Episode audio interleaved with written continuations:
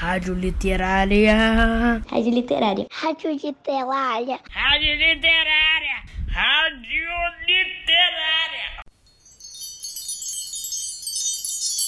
Olá, queridos ouvintes da Rádio Literária, sintonizados na frequência do programa A Hora da Literatura. Aqui é Kate Benedict, professora de literatura do Colégio Pedro II, campus Humaitá 1. Vamos embarcar com Hans Staden rumo ao desconhecido, para além mar, com destino ao Brasil, ainda pouco conhecido pelos europeus. O seu relato é considerado uma narrativa histórica, pois foi escrito com a intenção de formar aos seus conterrâneos sobre a terra pouquíssima conhecida do Brasil. Em termos de registros históricos, o primeiro que conta sobre a visão dos europeus das terras que viriam a ser o Brasil foi a carta de Pero Vaz de Caminha, que era escrivão da frota de Pedro Álvares Cabral. Podemos ler a carta de Caminha na versão original, que tem sete folhas e um português que em 1500 era muito diferente do português atual, contando a chegada dos portugueses ao Brasil e o que observaram do cotidiano do povo tupinambá ou uma versão adaptada com uma linguagem mais fácil de entender e trechos que foram considerados mais importantes para quem fez a adaptação. O segundo relato que temos sobre os povos indígenas que viviam no Brasil na época da chegada dos europeus é o de Hans Staden. Antes de iniciarmos a leitura do relato de Hans Staden, da versão adaptada, vamos conversar um pouco com a professora Adriana Torres, que, junto com o professor André Pereira, fez a adaptação da carta de Pero Vaz de Caminha.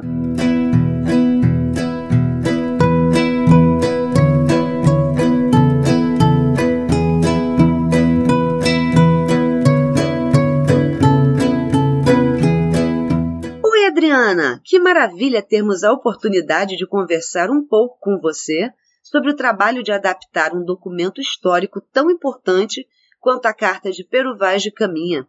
Conta para os ouvintes da Rádio Literária, sintonizados no programa A Hora da Literatura, qual foi sua motivação para fazer este trabalho de adaptação da carta e publicá-lo em um livro? Olá, Kate. Eu agradeço muito o convite. Vai ser ótimo falar com vocês sobre esse trabalho de adaptação da carta de Pero Vaz.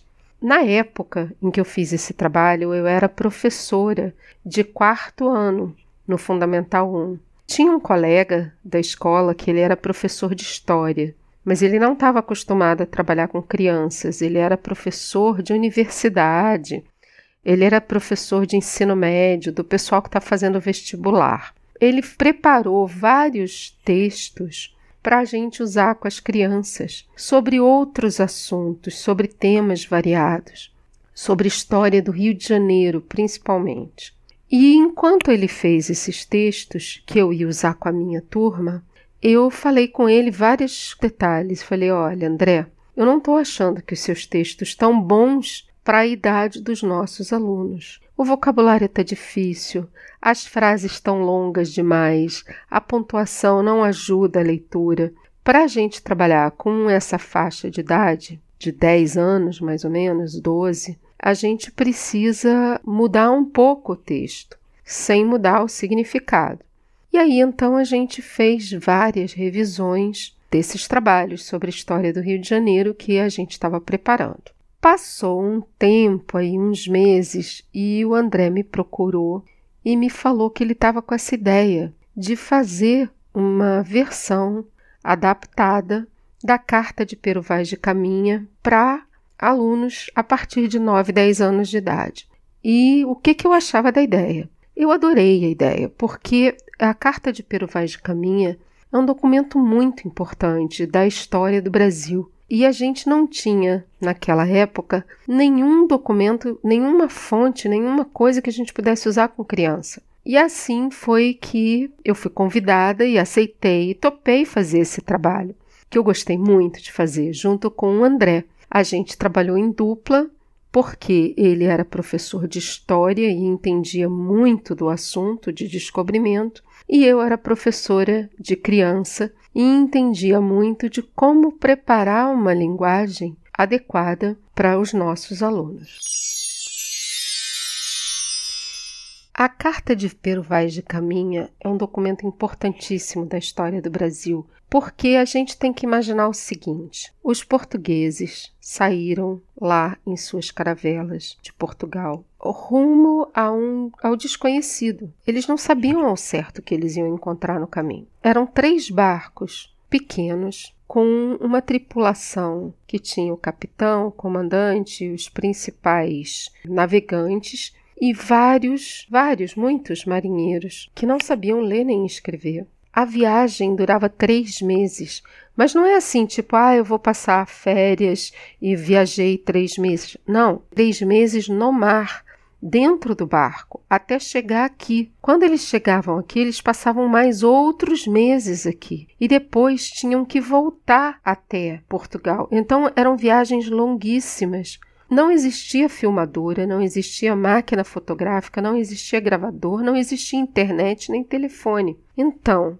essa pessoa que é o escriba, que é a pessoa que tem a função de anotar o dia a dia da viagem, o dia a dia de tudo que é encontrado, de como os homens estão se sentindo, do que eles viram, de como são as pessoas, as terras, as tempestades, tudo, tudo que eles foram encontrando no meio do caminho, precisava ser anotado para que eles tivessem um diário de bordo. E mais interessante ainda, esse diário de bordo, feito pelo Vaz de Caminha, ele era, na verdade, uma carta ao rei de Portugal. Por quê? O rei de Portugal havia financiado essa viagem e ele precisava saber qual era o resultado da viagem. Chegaram a algum lugar? Encontraram alguma terra? Não encontraram? Ela é habitada? Ela não é habitada? Como são as pessoas que moram lá? Como é a natureza de lá? Eles não tinham essas informações. E o Pero Vaz de Caminha foi construindo essa narrativa e foi anotando tudo que era importante para informar o rei de Portugal. É uma pena, uma grande pena, que os povos que viviam no Brasil naquela época não tivessem escrita, porque se eles tivessem escrita, a gente ia ter não um documento, mas dois. Um que conta o susto que os portugueses tiveram ao chegar aqui e encontrar povos tão diferentes deles, vivendo costumes e ferramentas e moradias e vestimentas e enfeites e linguagem, tudo, tudo tão diferente deles. Isso aparece na carta. Aparece a maneira como os portugueses, como Pero Vaz de Caminha, né, representando os portugueses, viu aquela nova terra mas a gente não tem o relato de como os indígenas viram aquele povo estranho, porque eram muito diferentes, usavam ferramentas diferentes, roupas diferentes, tinham objetos diferentes, vieram em barcos diferentes. Os indígenas também usavam barcos, mas eram barcos muito diferentes. Eu acho que esse documento, além dele explicar sobre a vinda dos portugueses, até o Brasil, ele mostra para gente vários detalhes de como essas culturas eram tão diferentes entre si. E é por isso que eu tenho muita pena da gente não ter um relato escrito dos indígenas. Se a gente tivesse, gente, eu acho que a gente ia ler duas cartas totalmente diferentes, ia ser muito interessante. E como foi o trabalho de adaptação de um texto histórico? Adaptar um documento, um texto, significa a gente pegar o texto original do jeito que ele foi escrito, ler ele com muita atenção e decidir quais são as mudanças que a gente precisa fazer naquele texto. No nosso caso, a gente precisava escolher as partes principais, porque a carta era muito longa, e a gente precisava escolher uma linguagem que fosse uma linguagem boa para os alunos da idade que a gente queria. A linguagem original da carta é um português de Portugal muito antigo, gente. Esse documento tem mais de 500 anos. Então, tinha um vocabulário, a maneira de falar, eram frases muito difíceis, às vezes até para eu entender. E eu tinha certeza que os alunos não iam entender. Mas a gente também não pode sair escrevendo qualquer coisa da cabeça da gente. A gente tem que ler, pesquisar, entender o que que o Pero Vaz de Caminha queria dizer e encontrar as palavras atuais que querem dizer a mesma coisa. Então, o trabalho de adaptação é isso. Como que a gente mantém todas as informações importantes, todas as características importantes do texto original, mas trazendo essa adaptação para o nosso objetivo daquele momento. Existem muitos tipos de adaptação. Você pode fazer uma adaptação, por exemplo, você pode ler um livro e querer transformar aquele livro numa peça de teatro ou num filme. Então, a pessoa que faz essa adaptação precisa transformar partes do que está escrito em um cenário, partes do que está escrito em um diálogo. É um tipo de adaptação completamente diferente. Um outro tipo de adaptação que também existe é quando as pessoas querem pegar um texto antigo e trazer ele para uma outra época, mas sem mudar completamente a história. Por exemplo, eu já vi algumas versões de Romeu e Julieta que se passam nos dias atuais. Eu também já vi clássicos, a história da Rapunzel contada como se fosse uma história que se passa no interior do Brasil. Então, às vezes a pessoa quer fazer uma adaptação para mudar o lugar da história ou para mudar o tipo de mídia que vai ser ou até para mudar a idade dos seus leitores. Por exemplo, os contos clássicos de Grimm e Andersen, eles não eram escritos para crianças. Eles têm um vocabulário de adulto, eles têm uma maneira de narrar as coisas, não foi feito para criança. Depois foram feitas muitas adaptações, transformando esses textos para um texto infantil. No caso da Carta de Perovaz de Caminha, a gente fez uma adaptação que tinha uma mudança de linguagem, porque a linguagem original era muito antiga, tinha uma seleção de conteúdo, porque a carta era muito longa, e tinha uma adaptação para a faixa etária. Era uma carta que foi escrita de um adulto para um adulto, para o rei de Portugal, no caso, e a gente queria que ela fosse lida por jovens leitores a partir de 10 anos de idade. Muito obrigada, Adriana, pela sua participação especial no nosso programa A Hora da Literatura.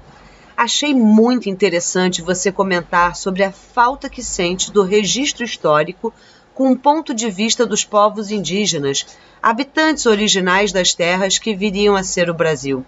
Nossos ouvintes também comentaram que a versão dos fatos varia de acordo com o ponto de vista de quem narra a história.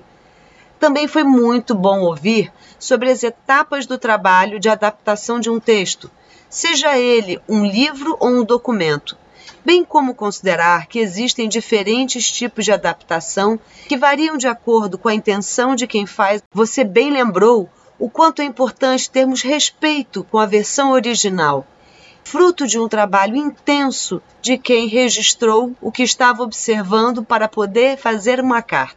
É muito trabalho envolvido em todas as etapas, desde quem faz o documento original até quem faz a adaptação do mesmo. Mais uma vez, Adriana, muito obrigada.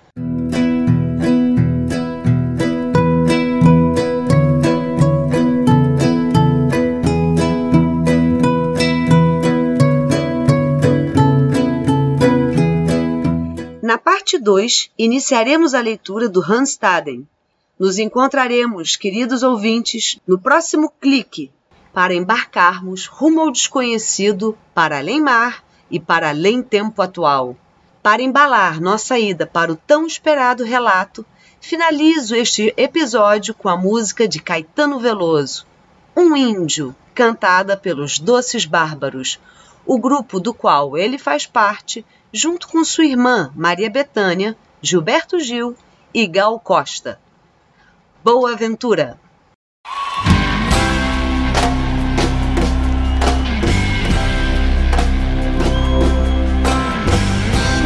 Descerá de uma estrela colorida brilhante, de uma que virá numa velocidade estonteante e pousará no coração do hemisfério sul da América num claro instante. Depois de exterminada a última nação indígena espírito dos pássaros das fontes de água linda mais avançado que a mais avançada das mais avançadas das tecnologias. Virá impávido que nem Muhammad Ali. Virá eu vi apaixonadamente como Peri. Virá eu vi tranquilo e infalível como Bruce Lee. Vi o axé do afoxé, filhos de Gandhi. Virá um índio preservado em pleno corpo físico. Em todo sólido, todo gás e todo líquido. Em átomos, palavras, alma, cor, em gesto, em cheiro, em sombra, em luz, em som magnífico. Num ponto equidistante entre o Atlântico e o Pacífico. Do objeto, sim, resplandecente, descerá o índio. E as coisas que eu sei que ele dirá, fará, dizer assim, de modo explícito. virá impávido que nem Muhammad Ali. Virá eu vi apaixonadamente como Peri. Virá eu vi tranquilo e infalível como Bruce Lee. Virá eu vi o axé do afoxé, filhos de Gandhi. Virá E aquilo que nesse momento se revelará aos povos surpreenderá a todos, não por ser exótico, mas pelo fato de poder ter sempre estado oculto quando terá sido o óbvio.